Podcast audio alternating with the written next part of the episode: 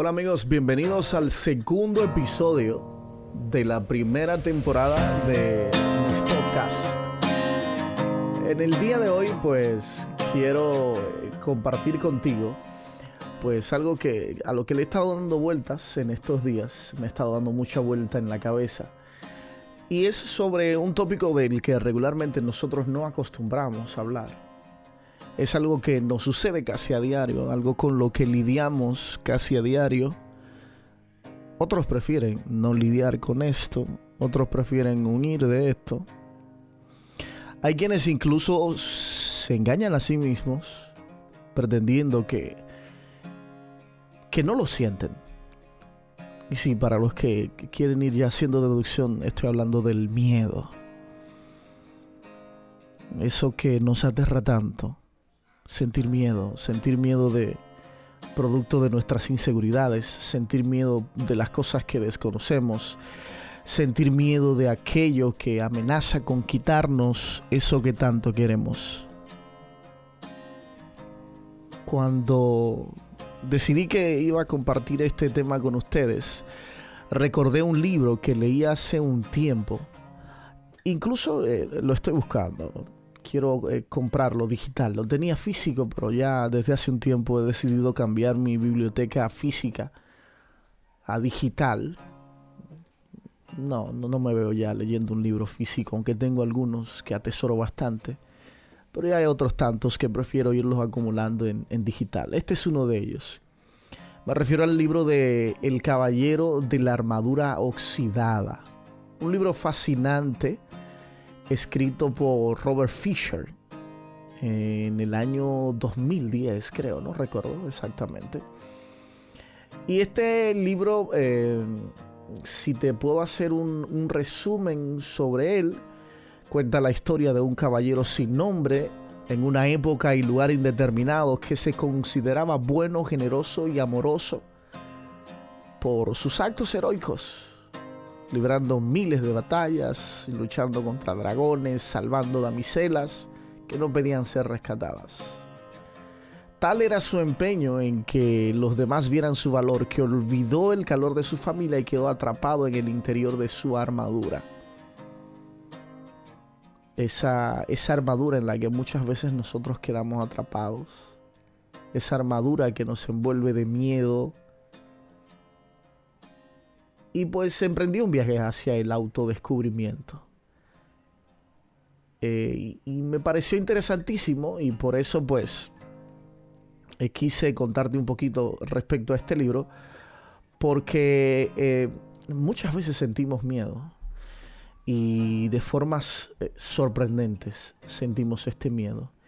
Este miedo que, que, nos hace incluso sentirnos fuera del, del planeta al que le huimos tanto, pero que en una ocasión incluso le di un significado tan distinto, una película de, Disney, de Pixar, que si mal no recuerdo se estrenó en el año 2015, 2015-2016, la película Intensamente, que presenta los diferentes sentimientos del ser humano, la rabia, el miedo, el amor, la alegría.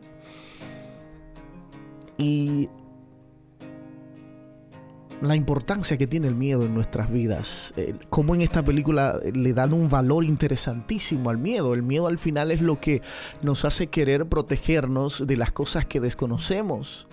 Cuando nos piden que saltemos de un acantilado, es el miedo que impide que vayamos como locos a tirarnos del acantilado. Es el miedo que nos permite tener prudencia cuando vamos a agarrar, por decir cosas sencillas, un objeto que esté caliente. Es el miedo que nos permite ser prudentes incluso en algunas ocasiones. Lo que significa que el miedo no es tan malo. A pesar de que a veces nos hace sentir como locos, a pesar de que a veces nos golpea de una manera tan fuerte. En muchas ocasiones el miedo puede terminar convirtiéndose en uno de nuestros mejores aliados. Lo digo por mí. En muchas ocasiones en mi vida he sentido un miedo increíble. Cuando he tenido que enfrentar retos nuevos en mi vida.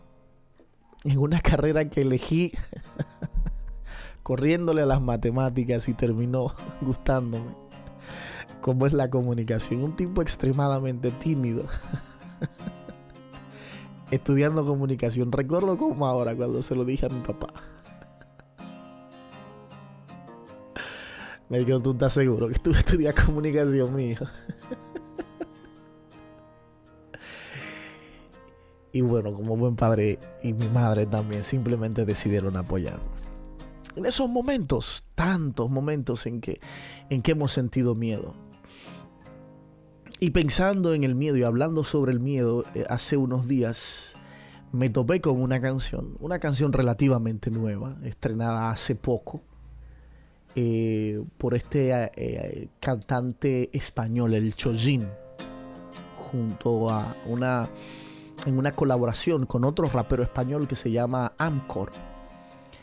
Y tiene una descripción sobre el miedo fenomenal. Quiero compartirla contigo y en breve pues sigo conversando un poquito más contigo con respecto al miedo. Gracias, soy Elezar Acosta. ¿Cómo te cuento mis miedos? ¿Por dónde empiezo? Si estoy roto en pedacitos, aunque tú me veas completo. Sé que lo último que tengo que hacer es quedarme quieto, pero por mucho que corro, él sigue dentro, vive conmigo. Imagina la satisfacción que siento los ratitos que lo olvido, lejos del ruido, lo pienso y respiro, que igual soy especial por todas las veces que lo he sentido. A veces orgulloso pienso en pasar página, a veces me rindo y pienso que vine tarao de fábrica. Le perdí el miedo a las lágrimas, ahora sé que un corazón no se congela aunque viva en la Antártida. Y no es el miedo lo que me hace humano, son las ganas de vencerlo las que me distinguen de una máquina. Volviendo al principio de la humanidad, mi cuarto es un psiquiátrico deformando la realidad. Pero salgo ahí fuera y veo la verdad y tengo que seguir luchando por amor a esa felicidad. Es ese ratito, no sé explicarlo, de repente me siento bien, sonrío y lo veo claro, es como una fuerza que se puede sentir por todo el cuerpo poniéndote alas. Es como sonreír por el olor de un buen café por la mañana, sin planes, ni ganas, ni nada. Es como estar vivo cuando nunca lo estabas, como volver a nacer y sentir que te necesitabas. Tengo miedo y aunque no sepa explicarlo, quiero que sepas que tu compañía es casi un milagro. Siempre llego tarde, justo cuando ya no hay nadie, pensando que merezco un poco más de tiempo. Pero el mundo va más rápido que yo y mis miedos me hacen caminar más lento. Y si de repente estoy ausente, no te enfades. Para tocar las estrellas tengo que arreglar mi nave y hacer que llegue ese día perfecto en el que me encuentro y me siento normal por un momento. Y es que cuando me siento normal puedo tocar las nubes y apartarlas. Puedo llenar el cielo de bellas palabras. De golpe tengo planes y... Y es ese miedo, ese miedo intenso que nos hace incluso en ocasiones creer que no merecemos las cosas nos hace incluso pensar que, no somos capaces de conseguir eso que tanto deseamos en nuestra vida. Ese miedo, como decía hace un momento, al que le corremos tanto y el que aseguramos que nunca hemos sentido en nuestra vida porque nos gusta, sobre todo los hombres, sentirnos los, los fuertes.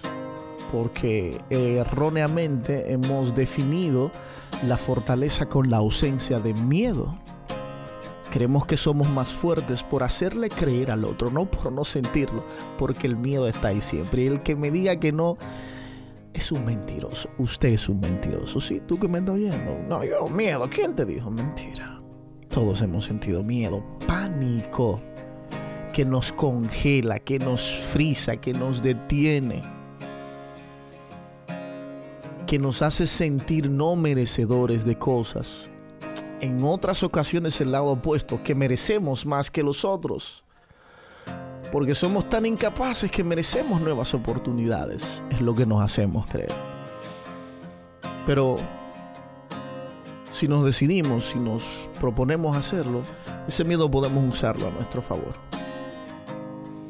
Podemos convertirlo, como dice el Chojin en este tema, en ese motor que nos impulse a continuar, en ese motor que, del que nos agarramos y lo usamos como palanca para tomar mejores decisiones, para hacer mejor las cosas día tras día.